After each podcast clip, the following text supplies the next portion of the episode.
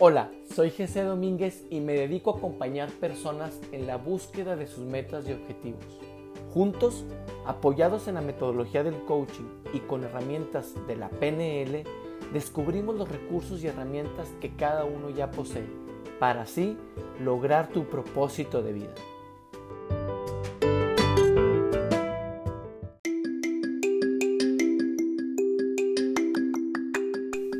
¿Qué tal? ¿Cómo están? Gracias por estar eh, sintonizando otra vez nuestro episodio número 6 de Atrévete.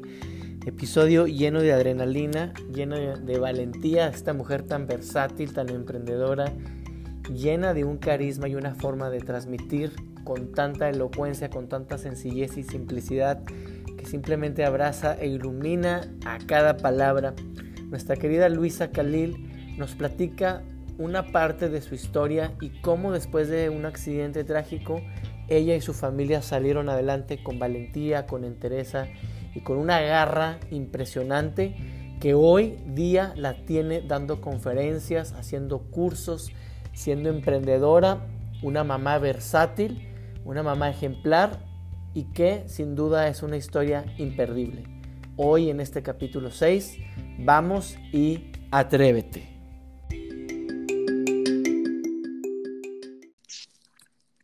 ¿Qué tal, Luisa Khalil? Buenos días, ¿cómo estás? Hola, Jesse, muy bien, muy contenta de estar aquí y lista para echarnos una platicadita. Súper. Oye, te agradezco muchísimo. Entiendo perfecto todos los retos que significa este, acomodar las mañanas en esta época de pandemia siendo mamá. Lo entiendo perfecto. Observo a Moni, mi esposa, y sé que es todo un reto y además, pues bueno, sé que tienes una agenda súper llena, llena de cosas, tus proyectos, todo lo que haces que me parece fascinante. Y te agradezco muchísimo que te hayas tomado el tiempo. Y precisamente me gustaría, comenzando, Luisa, que me platicaras acerca de, de esto que estás haciendo, que me parece maravilloso, que son las, las tarjetas de Mamá Alquimista y tu taller. Platícanos acerca de estos proyectos que tienes. Bueno, pues te cuento, yo inicié el taller de mamá espiritual cuando estaba embarazada de Patricio. Yo ya daba talleres, ya daba conferencias y, y cuando me entero que estoy embarazada, empiezo a conectar con libros, empiezo a desarrollar un taller con mucho miedo, te voy a ser bien honesta, de sacarlo al público, porque yo decía, a ver, soy, soy mamá que está embarazada, ni siquiera tengo tres hijos, ni tengo la experiencia de la vida, ¿cómo va a ser que yo le hable a otras mamás de esto que estoy encontrando en los libros. Pero la verdad también siempre he tenido eh, un don y la habilidad de poder transmitir conceptos que a veces en un libro son difíciles de llevar a la práctica. Así que bueno, con muchísimo miedo me lancé y prácticamente empecé este taller junto con el nacimiento de Patricia. Y después de cinco años, pues hemos llegado a más de 500 mamás de todo el mundo. Siempre desde el principio fue en línea. He dado pocas veces este taller presencial, únicamente cuatro veces. Por, por lo mismo de el tema con las mamás, el tiempo, es diferente. Tiene tres hijos, la que tiene ayuda, la que no tiene ayuda, la que trabaja, la que tiene hijos chiquitos, la que tiene hijos adolescentes. Es un taller para voltear a ver sus vidas que para nada es un taller de cómo criar, ni de técnicas efectivas para berrinches. Es un taller para que las mamás volteen a ver sus vidas. ¿Y qué es lo que más has aprendido en estos cinco años, Lisa? Bueno, lo que más he aprendido en cinco años es que las mamás tenemos una carga impresionante por tratar de ser perfectas. Creo que eso viene de, dos lugares. Primero, culturalmente, como que a la mujer se le exige un montón. Y lo segundo es que hay un deseo profundo por no cometer los mismos errores que mamá. Pero siento yo que desde un mal lugar, desde yo jamás voy a hacer eso, en vez de trabajar, acomodar y hacer otra maternidad diferente. Fíjate que ahorita que estás diciendo eso, ayer justo tenía una plática con, un amigo sobre lo, que nosotros como hombres, del lado opuesto, como a veces unas ganas de, superar al papá en, aspectos quizá económicos, ¿no? Y, detrás de, las ganas de superar al papá, yo platicábamos ayer que hay un deseo profundo de ser reconocidos por el papá en ese deseo de superación. Y, creo que lo que acabas de decir me hace mucho sentido de, no, de no pelearse, ¿verdad? Con lo que, con eso, sino entenderlo y trabajarlo. ¿Cómo, ¿Cómo tú ayudas a estas mamás a poder ver ese lado? Claro, es que la pelea con papá eh, nos hace volvernos niños. Y cuando somos niños, pues no podemos cuidar a otros niños, ¿no? Que son nuestros hijos. Y, te quieras imaginar, que sé cuánta gente son padres y madres que tienen 40, 50, 30 y tantos años, pero realmente emocionalmente son unos niños, un montón. Me sumo a ellos. yo también, yo he estado ahí, por supuesto que sí. Pues a las mamás, eh, lo primero que hago es conectarlas con su historia. Creo que muchas personas estamos desconectados de qué pasó.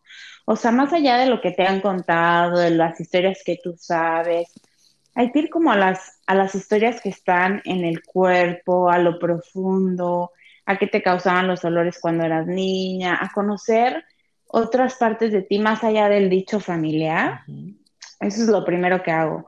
Eh, a conectar con lo que faltó, por supuesto, de mamá, no para reclamarlo, no para sentirme profundamente herida, pero sí para ahora encargarme yo, desde esta parte adulta. Y lo tercero es que independizo un poco a los hijos de su historia.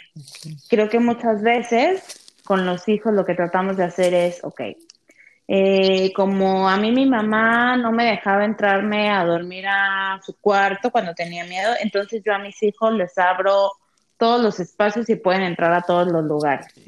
Siento que muchas veces como nuestra historia la traspasamos a la de nuestros hijos sin mirarlos a ellos, ¿no? Sin ver las necesidades de mi hijo. Por ejemplo, tal vez mi hijo no necesite que haga tal o, cual cosa. esto también se ve, por ejemplo, en las escuelas. Cuando tomamos la decisión de a qué escuela van a ir, es como yo necesité una escuela diferente, Montessori, y tal vez tus hijos no, pero por ese deseo de esa niña, por esa herida, entonces mandas a tus hijos al Montessori, ¿no? Entonces, bueno, es un trabajo muy, muy largo, son dos meses de taller, es, una vez a la semana y yo siempre les digo que el taller es para mamás valientes. O sea, no cualquier mamá se anima a pasar las ocho semanas porque trabajamos profundo. Qué, qué, interesante esto que dices. Digo, yo fui niño Montessori y sí, yo me reflejo aquí como papá. Mi esposa Moni también es niña Montessori y evidentemente nuestros hijos son Montessoris. Luego lo que dices me hace sentido sobre quizá tú como niño Montessori en, aquel, en aquellos años, hace pues 20, no, pues no 20, 30 años, el, el, el inglés en los colegios Montessori todavía es deficiente, pero no es, definitivamente no es lo que es ahorita. Y entonces cuando creces y pasas a, a, otros niveles, tu carencia es el idioma inglés, ¿no? Y, observo muchos papás con ese temor y buscando colegios bilingües por esa carencia, como lo que decías, también, también a, muchos papás que estuvieron en escuelas muy rigurosas de niños, como con las ganas de que, oye, mis, mis hijos tienen una infancia y quiero que sean felices, mándalos ahí al tapete al colegio Montessori. Ah, entonces, creo, creo que lo que dijiste ahorita de, de, es para mamá valientes, me parece padrísimo. Y cuéntame esto de las tarjetas, porque Peque, la, nuestra amiga, a la que le agradezco muchísimo que nos haya puesto en contacto y quien, por supuesto, me habló maravillas de ti y todo lo que he podido estar descubriendo de ti a través de las redes estas tarjetas de mamá alquimista, ¿cómo son? ¿Cómo funcionan? Bueno, yo veía, eh, que sé que en los talleres y en las sesiones personales, a veces a las mamás les faltaba un recurso diario, ¿no? Algo que, que pudiera transmutar lo que pasó en el momento, en el instante o a la hora. Porque vamos a pensar que una mamá tuvo un problema con su hijo en la mañana y claro, me contacta y le doy cita en dos días Y entonces ya pasó mucho tiempo o se esperaban al taller. Entonces lo que sucedió fue que empecé a desarrollar unas tarjetas para tres diferentes momentos que todas las mamás pasamos.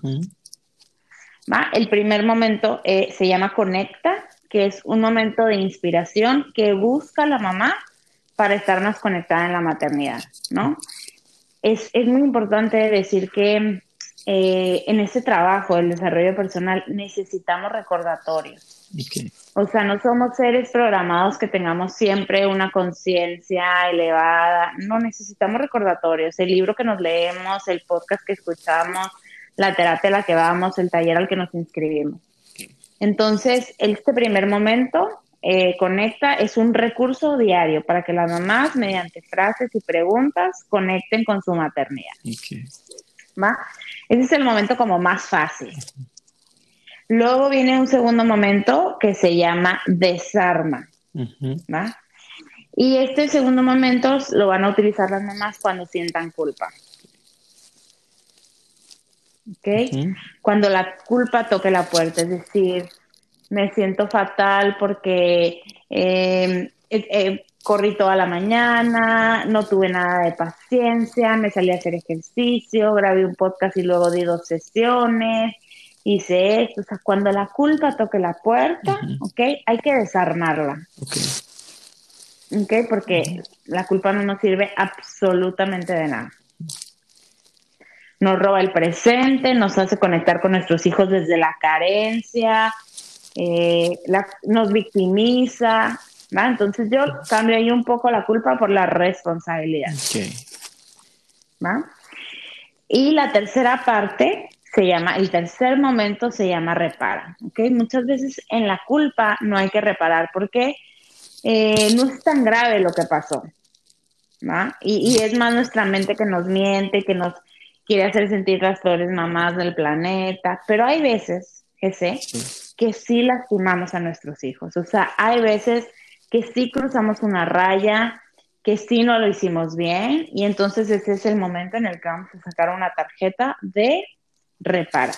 Y son ideas de reparación con nuestros hijos, ideas de reparación instantáneas. ¿no?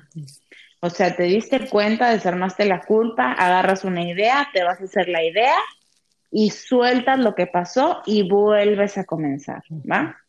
El nombre se llama mamá alquimista porque la alquimia es la transmutación de, la materia. Entonces, ¿cómo transmutar los momentos en la maternidad que no son buenos, donde estaba cansada, donde no tuve la paciencia, en algo positivo en amor? Eso es prácticamente mamá alquimista. Oye, qué, qué interesante. Y, dices algo que me, me, me pone a pensar sobre la culpa. O sea, ¿cuántas mamás y digo mamás, debe haber papás, pero pues actualmente quien, quien está más tiempo con los niños son las mamás y luego hasta algunas dicen, es que tú los disfrutas media hora y por eso a ti sí te hacen caso, ¿no? Eh, ¿Cuántas mamás se quedan en la culpa, Luisa? Que ahorita estas herramientas que dices con estas tarjetas se me, se me hacen maravillosas porque ¿cuántas mamás se quedan en la culpa y no dan paso a esto de repara?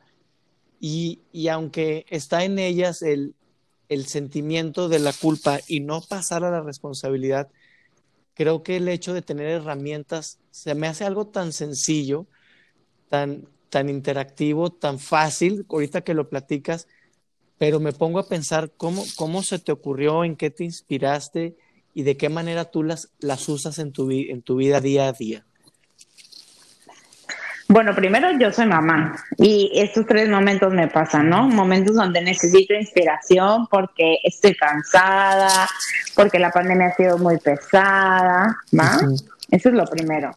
Y segundo, porque yo me di cuenta que cuando yo fui mamá, jefe, me conecté a, como si me conectara así en un enchufe a unas sensaciones de culpa que yo nunca antes había sentido. ¿no? me daba culpa si lo dejaba llorando, me daba culpa si iba a hacer ejercicio, me daba culpa si me arreglaba. Yo dije, ¿qué es esto? ¿No? Entonces me pongo a estudiar más y, y, comienzo a dar sus talleres y me encuentro con que es algo común a todas las mujeres, entonces comienzo a desarrollar herramientas para desarmar la culpa primero en mi propia historia, ¿no? Y entonces muchas de las preguntas que van a estar ahí, muchas de las frases que te vas a encontrar en Desarma, que es una manera de desarmar la culpa, son frases que primero pasaron por mí, por mi historia, por lo que me ayudaba a mí en la maternidad. Y lo mismo con Repara, ¿no? Porque yo desde hace tiempo que, que digo que soy una mujer común, que soy una mujer que se equivoca, en mi taller siempre les digo, mamás, lamento decepcionarlas, pero vamos a traumar a nuestros hijos, nuestros hijos se van, sí, sí, es verdad, nuestros hijos se van a sentar en un diván y van a hablar de nosotros y no va a ser un discurso lindo, o sea, esa es una realidad, ¿va? Entonces, eso no quiere decir que no vamos a trabajar ni en querer ser mejor, ni en nuestros temas, pero, pero sí vamos a dejar de, correr a esa zanahoria de perfección. ¿Qué, qué confrontador es esto de, aceptar esto que estás diciendo? Tus hijos un día se van a sentar a hablar de todos sus issues y tú vas a ser la causa principal de ellos. Y aunque tú pusiste todo el empeño y todo el amor y esas ganas de, de sanarte y mejorar tu, tu historia familiar. En este deseo profundo y en este afán de quererte mejorar, pues vas a traer situaciones, algunas muy inconscientes, otras, en, como hablábamos hace rato, en el afán de mejorarte, te vuelves obsesivo con cosas que vas heredando, que no son de, que no son culpas de ellos, que no son responsabilidades o historias de ellos, y pues definitivamente las, las vas a ir heredando. Esta, esta de las tarjetas me parece genial. Solo estoy un poco molesto porque pues ¿dónde están los papás alquimistas? El papá. este, pero creo que digo, le puede servir a un papá, a una mamá, no, no necesariamente. me parecen maravillosas. ¿Cómo pudiera yo adquirir mis tarjetas, Luisa? Bueno, está en mi, en mi página web, las puedes pedir, también la puedes pedir por, por Instagram, ahí están todos mis datos y te las envío hasta donde estés. Visto que eh, quería resaltar algo que dijiste que sé que me, que me encantó de, hacernos cargo de que un día van a hablar mal de nosotros, ¿no? O sea, y como dices, vamos a ser el principal tema de esos temas emocionales en la vida, ¿no? Yo, yo me imagino esto como, como una bolsita, como cuando vas a las piñatas y te dan una bolsita y vas con, sus hijos van con dulces, ¿no? Entonces me imagino que a mi mamá le tocaron en su bolsita de piñata eh, cinco dulces y cinco piedras, ¿no? Y luego mis papás, los dos, junto con mi mamá, mi mamá y mi papá, haciendo un trabajo extenuante y me regalan siete dulces y tres piedras. ¿Va? Y luego yo tomo eso, junto con mi esposo, el papá de mis hijos, y vuelvo a hacer un trabajo profundo, ¿no? Y entrego ocho dulces y dos piedras. Y me imagino que así vamos avanzando en los sistemas familiares. O sea que siempre se va intercambiando un tema emocional por un dulce, por una fortaleza, pero siguen habiendo piedras. Y son parte del proceso natural de la vida. En, tu etapa, te veo que eres eh, coach, life coach, y hablando de esto y saliendo un poquito del tema, ¿cómo le haces cuando estás coachando a alguien y empiezas a ver esos dulces y esas piedras, o sea, tú empiezas a ver que los dulces y las piedras de los otros son parecidos a los tuyos. Como coach, ¿cómo te desasocias de, de, esas historias para poder ayudar y acompañar a alguien? Bueno, cuando yo estoy con un paciente, em, mi escucha no está como si yo fuera la paciente, ¿no? O sea, mi escucha siempre está como que soy el tercero que tiene que, ver de dónde jalo el hilo. Eso no quiere decir que ningún paciente me trastoque fibras a mí, porque no dejo de ser ser humano, ¿no? Y por supuesto que yo no sé si te ha pasado, Jesse, pero yo pienso que un poco la vida funciona así. Lo que yo voy trabajando es un poco también lo que van llegando a mis consultas. ¿no? Y entonces la vida tiene como esta sincronía de si yo estoy trabajando un tema con Patricia Independencia, tengo eso. Si yo estoy trabajando un tema con mis padres, llega eso a la consulta, ¿no? Creo que también hay un, pues hay una resonancia ahí y además yo no dejo eh, de tener a mi propio terapeuta. O sea, es, para mí es súper importante yo tener este espacio, ¿no? De indagación personal porque sostengo a muchos. Entonces no es posible que yo me desenchufe de mi trabajo. Algo que dijiste está bien padre, como la que está escuchando no es Luisa, sino es Luisa la coach, ¿no? ¿Cómo, transportas esto con, con, tus hijos cuando te platican? Porque, y, esto como herramienta, ¿no? Porque cuando uno es papá y vienen tus hijos a contarte, quizás estamos programados de una manera tan reactiva de a un hijo darle soluciones o a un hijo decirle cómo, dónde, cuándo y por qué. ¿Cómo, cómo utilizas esta herramienta de la escucha con tus hijos? Bueno, yo creo que como que tengo muy claro, José, que soy diferentes, eh, soy, hago diferentes roles en mi día a día. Por ejemplo, si yo estoy con una amiga, ¿no? Y me estoy tomando el cafecito, yo no voy a generar la escucha, ni voy a sacar una hoja de papel, ni voy a anotar, como anoto en mis sesiones. ¿No? Porque ahí estoy siendo amiga. Entonces, como ocupar el rol que nos toca en cada lugar. Y a mi pareja tampoco voy a ser un coach, ni le voy a mandar tareas, ni le voy a decir, ya te dije, o sea, no, soy pareja. Y con mis hijos lo mismo, soy mamá.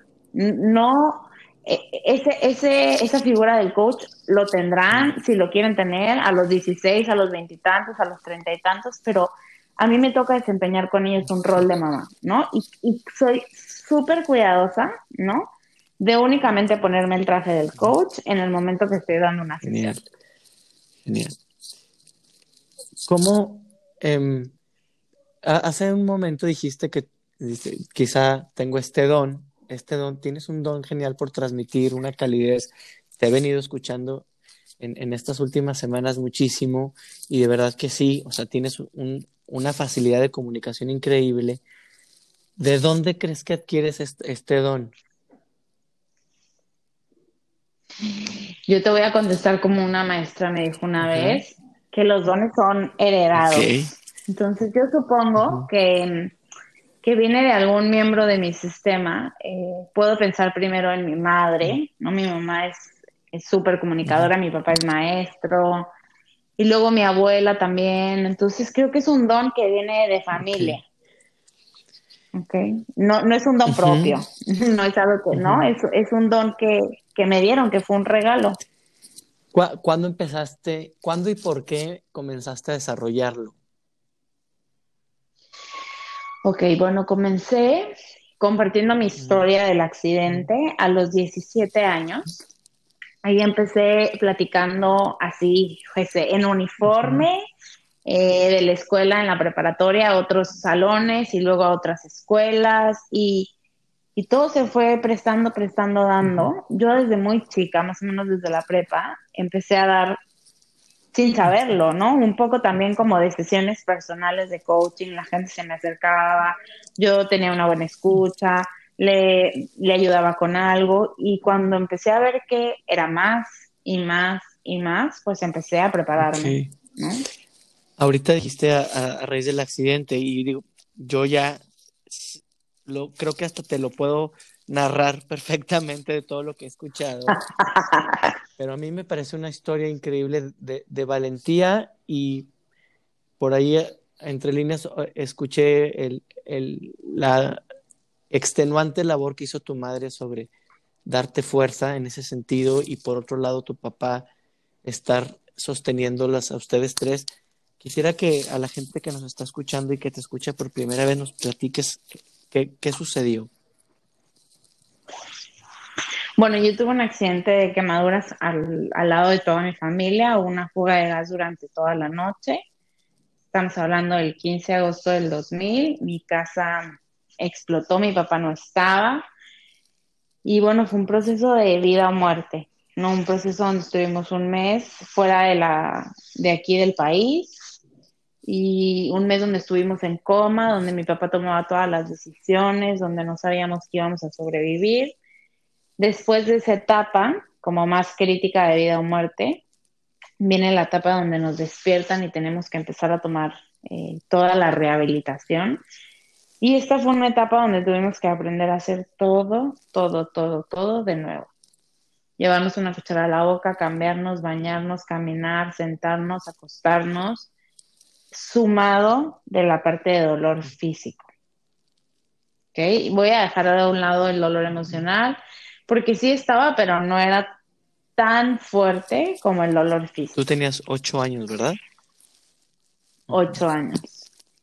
Y después de esta etapa de rehabilitación, viene la etapa de integración, ¿no? O sea, de regresar a tu vida, a tu escuela, con tus amigos, eh, mi papá en su trabajo, mi mamá estar estudiando la universidad, terminar la universidad. Entonces, yo pienso que cada etapa fue muy difícil. Me encantaría decirte, bueno, esta fue más fácil, pero no. O sea, las tres fueron etapas súper complejas.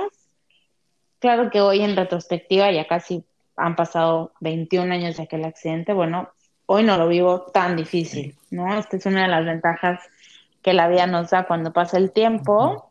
Em, podemos ver de todo lo que hemos sido capaces. Eh, ¿Qué porcentaje de tu cuerpo se, quemó? Yo tengo el 90% del cuerpo con quemaduras de tercer grado. Y ahorita hiciste una diferenciación del dolor físico y el dolor emocional. Eh, y por ahí en, estas escuchas que he tenido tuyas, eh, me pareció bien padre como hacer la diferencia y la distinción. Y dijiste que el dolor físico en algún momento quizá termine o baja el volumen y la intensidad de este dolor. ¿Cómo se trabaja, Luisa, después de esta niña de ocho años al día de hoy, el dolor emocional?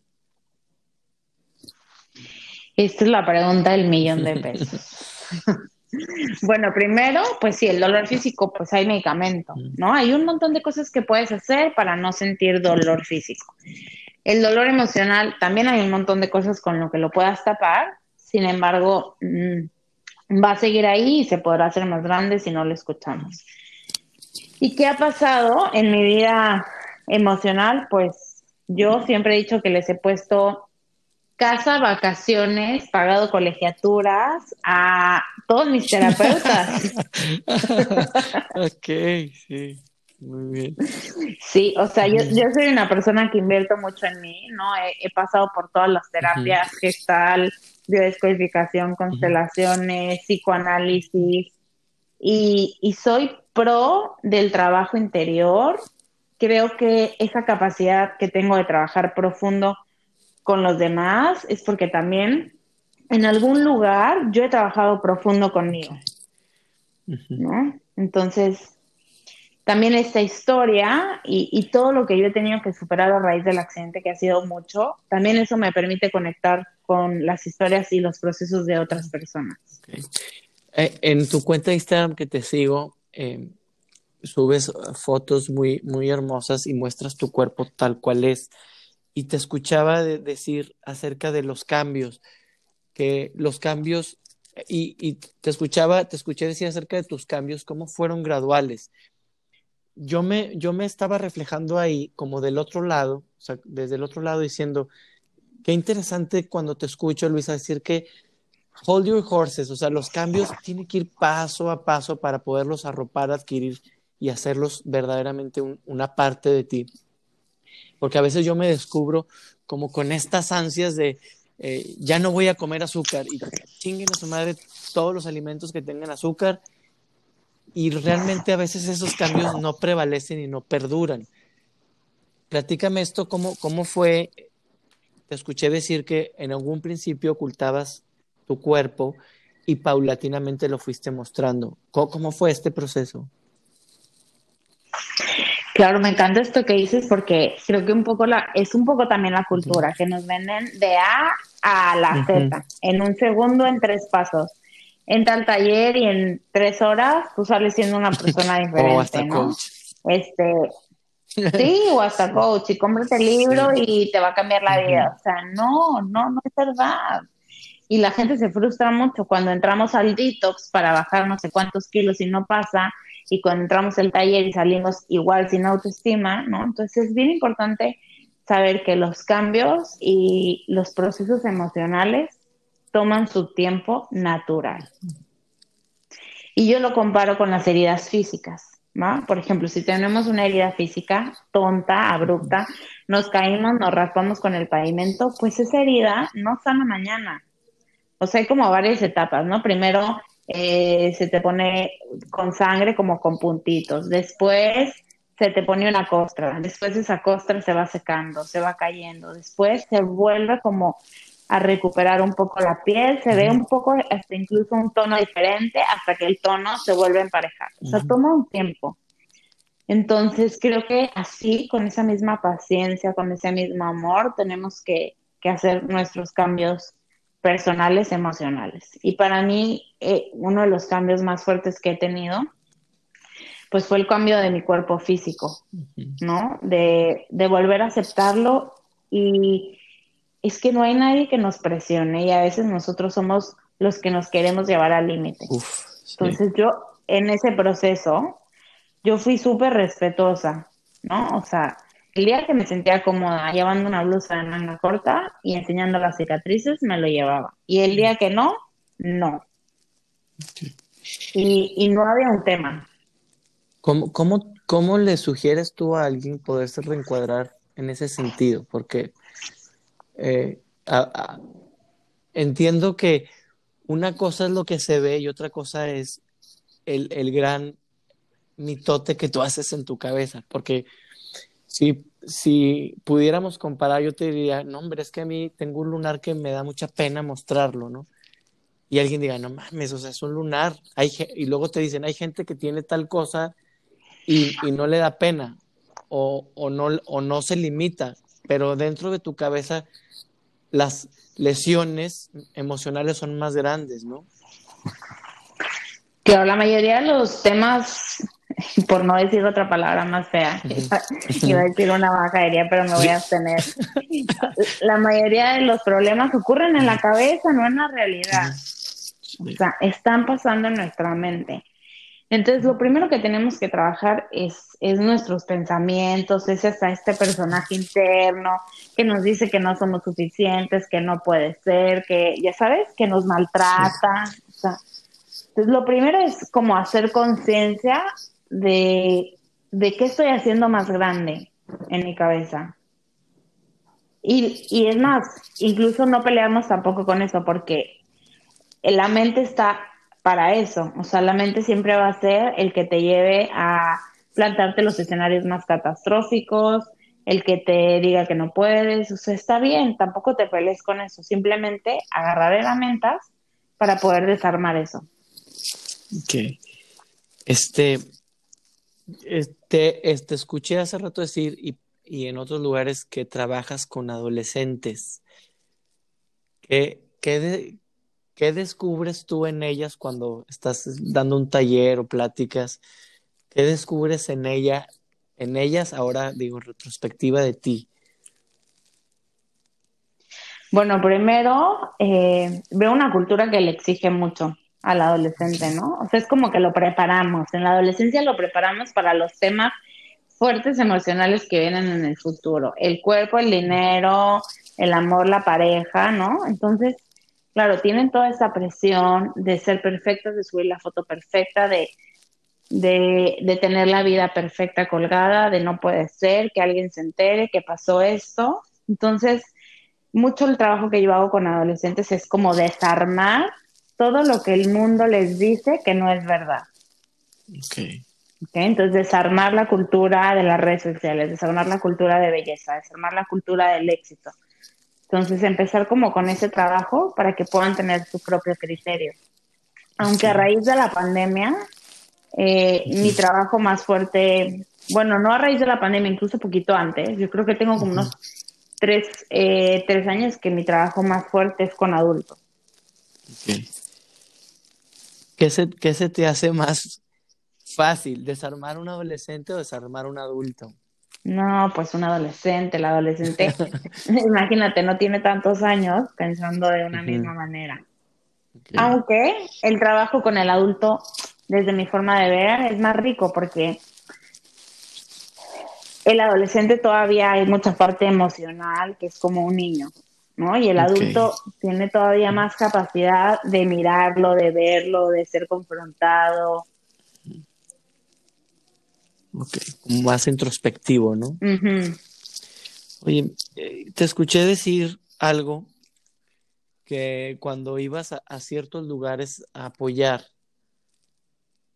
me hizo un, un, eco tremendo en mi ser que dijiste, miraste ciertas circunstancias de otras personas y dijiste, mi tema no es el más grave. Y estás hablando de Luisa con quemaduras de tercer grado en el 90% de su cuerpo y te permitiste observar desde otro ángulo, decir, oye, yo, o sea, mi problema se vuelve quizá no minúsculo, pero no es el único que existe, no soy la única persona que, estás, que está pasando por esta situación. Y ahí creo que pudiste observarte desde otro ángulo. ¿Qué nos falta a los que no hemos sufrido una quemadura para darnos cuenta de esto? Bueno, primero yo siento que ese proceso un poco lo que hice fue quitar la mirada en mí. ¿no? Y voltear a ver un poco lo que estaba pasando. Creo que a veces nos pasa eso. Bueno, nos volteamos a ver tanto que olvidamos lo que ocurre en el mundo. Es que no puede ser que yo tenga este tema en la pareja y cuando abrimos los ojos vemos que hay gente que tiene el mismo tema en la pareja. Es que no puede ser que yo tenga este tema con tal cosa, ¿no? Y abrimos los ojos y hay más. Entonces creo que el lo primero que nos falta es voltear a ver más a los otros también, ¿va? Lo segundo que tenemos que hacer es dejar de contarnos la historia de que en la vida no existe el dolor, la tristeza, el fracaso, el tropiezo. O sea, creo que tenemos como toda una idea de una vida perfecta, ¿no? Que cuando las que nos perdemos de disfrutar la vida real, por esa idea perfecta de la vida. ¿no? Entonces, hay que conectarnos más con la vida real, que yo no sé, que sé, pero al menos mi trabajo me fascina por eso, porque yo me conecto con la vida real de las personas. O sea, la gente viene y llora y cuenta y se enoja y se frustra y es real, ¿no? Y a mí eso eso me hace conectar con la realidad de la vida sin dejar de estarme contando estos cuentos de Hollywood y Disney, ¿no? En un montón de cosas. Qué, padre, qué, qué, valiente, porque, y, y, qué, y qué atento me pongo como papá, como qué, qué tipo de historias quiero que empiecen a ver mis hijos en su crecimiento y su desarrollo para cuando dejen, cuando pasen al mundo real, eh, traigan, como dijiste, en esta bolsa de dulces una gran cantidad de variedad para, poder afrontar la vida. Y, me pongo a pensar, ¿tu mamá qué, eh, qué porcentaje tenía de su cuerpo? Mi mamá tiene como un 45, 50%. O sea, yo me pongo a pensar a tu mamá en medio de su propio dolor físico, de su propio dolor emocional, de observarse y verse eh, cómo estaba su cuerpo, todos los dulces que te puso en tu bolo eh, y, la persona que hoy eres gracias a esta valentía materna que, que te dio tu mamá. ¿Cuáles son las enseñanzas que más recuerdas, que más te, te acompañan y que ahora en esta etapa tuya como acompañante, conferencista, coach, mamá, ¿cuáles son estas fichas que te dieron, te dio tu mamá para apostarle al mundo? Bueno, el primero, eh, creo que sepas que mi mamá cuando pasa el accidente le faltaba un año de carrera, ¿no? Entonces regresa, dura un tiempo pues en recuperación suya y de nosotros, y después cuando está recuperada, bueno, recuperada entre comillas, porque nos seguíamos operando, ¿no? Vuelve a la universidad, acaba la universidad, empieza la maestría, termina la maestría y comienza a trabajar.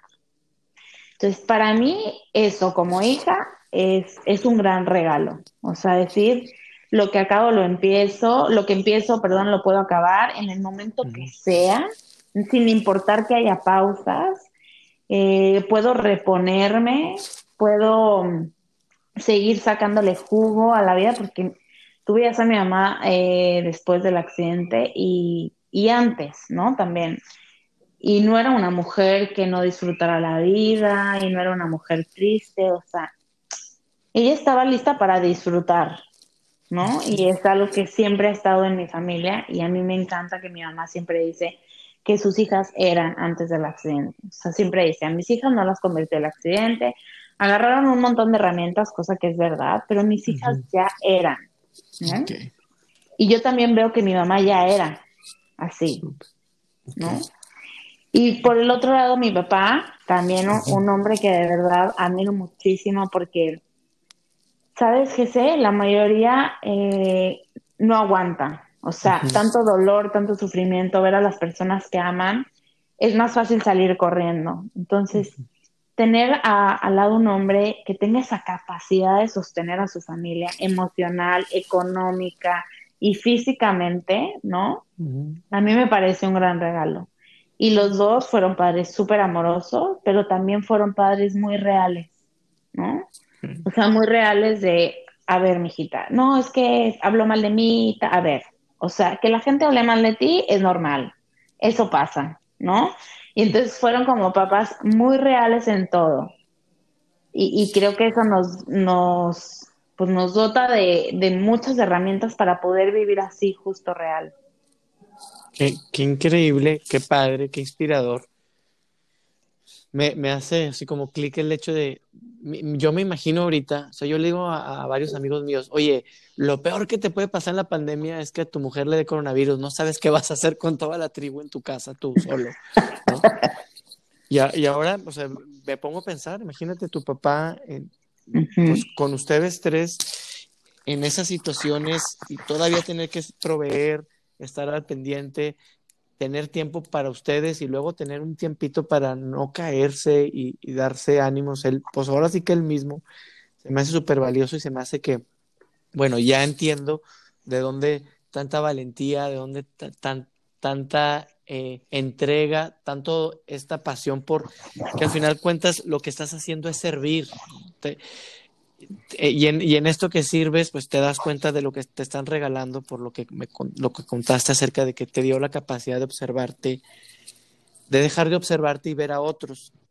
Y algo que escuché que me pareció padrísimo es cómo, cómo el humor ha influido también para ir aceptando y soltando esta parte, Luisa? ¿Cómo, ha sido el ambiente ahí en tu casa con respecto al humor, al tema de, de estar haber sido sobreviviente a las quemaduras? Bueno, la verdad es que siempre creo que esto es muy mexicano, como este humor sarcástico. Sí, o le ha quemado, alguien decía, es Luisa, es su mamá, ¿no? O sea, siempre ha jugado un rol importante. Por ejemplo, la última, así que acaba de pasar hace un mes, este, Amelia abre la puerta de la casa, se sale, sale corriendo, viene una vecina, me la entrega, ¿no? Y entonces le hablo a mi mamá y le digo, mamá, me siento la peor del mundo, la peor mamá del mundo, o sea, se me salió Amelia, estoy súper preocupada, bueno, ya no pasó nada, ¿no? Y me dice, a ver, mijita, a mí se me quemaron, o sea, no te preocupes, ¿no? Y entonces, tipo, ya, suelto la carcajada y ya, mamá. Entonces, siempre, siempre ha sido un tema y me gusta, ¿no? Me gusta reírme porque hombre, en algún momento nos vamos a morir, ¿no? Y de verdad, eh, el físico, todo el dolor que pasamos y todo lo que nos costó va a ser lo menos importante en ese momento de la muerte, ¿no? Entonces creo que, que mis papás han sido, ha sido un regalo, que, siempre hayan bromeado con esto. Okay. Y, y, y, de este, este regalo de la broma, ¿cómo lo trasladas con tus hijas? Bueno, mis hijos todavía están muy chiquitos, ¿no? Tienen, Patricio tiene cuatro y Amelia tiene dos, entonces todavía no tienen esta capacidad de, hombre, sí hacemos bromas, pero chiquitas, ¿no? O sea, todavía no están listos como para el humor sarcástico, que, que, ya el adolescente está preparado, ¿no? Pero creo que es, que, que va a ser algo natural que cuando ellos crezcan van a aprender, aunque para ellos las quemaduras no es un tema, o sea, la gente pregunta y, mis hijos responden, mi mamá se quemó, y a veces Patricia se me siente y me dice, cuéntame más, cómo pasó, y le cuento. ¿no? Bien, Luisa. Sé que eh, tienes ahorita un compromiso, te agradezco muchísimo y me, me gustaría eh, que antes de irte nos compartieras algo, no antes agradecerte muchísimo este tiempo, este espacio. Es, es una historia verdaderamente para mí inspiradora.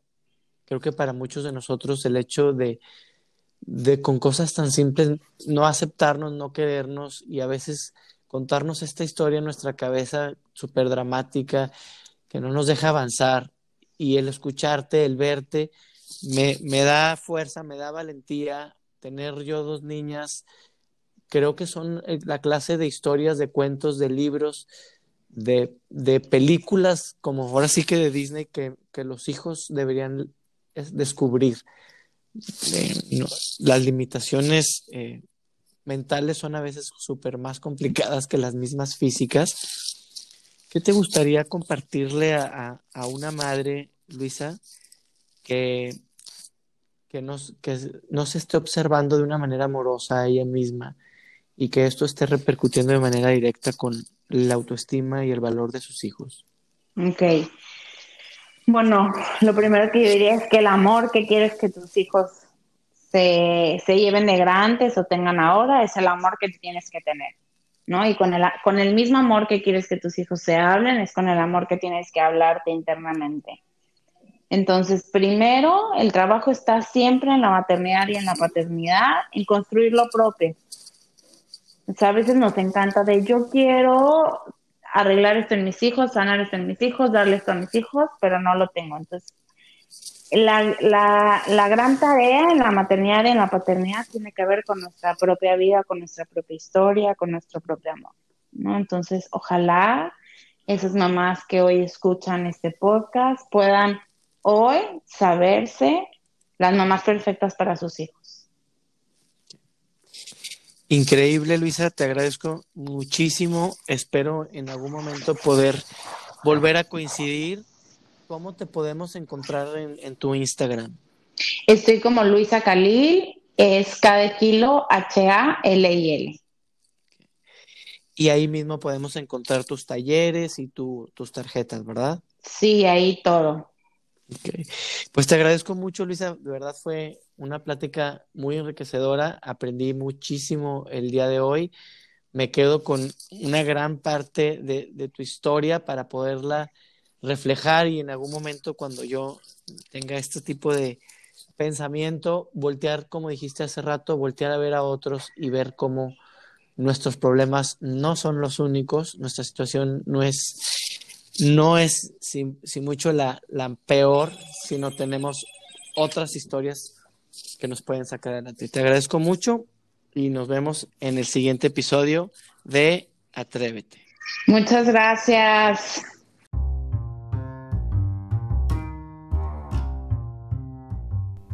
En verdad, muchísimas gracias Luisa Khalil. Fue una charla muy padre. Me quedo con muchas herramientas. Me quedo con estas ganas de dejar de ser niño para cuidar a otro niño. Y definitivamente observar los recursos que papá y mamá nos dan en todas las etapas de nuestra vida. Siempre habrá eh, memorias de historias donde su fortaleza, su espíritu guerrero y sus ganas de reencuadrarnos a cada momento las podamos utilizar hoy en nuestra vida adulta para nuestra formación, para salir adelante de situaciones y para podernos transformar. Te doy las gracias y a ti te doy las gracias por escucharme. Si te fue útil este episodio, si te gustó o bien crees que le puede servir a alguien, ayúdame a compartirlo. De igual forma, tengo contenido en Instagram. Te invito a que lo puedas descubrir en GC Domínguez Coach y también en mi página de Facebook como g.c.domínguez el coach. Ayúdame a que esta historia llegue a mucho más personas y nos vemos en el siguiente episodio de Atrévete.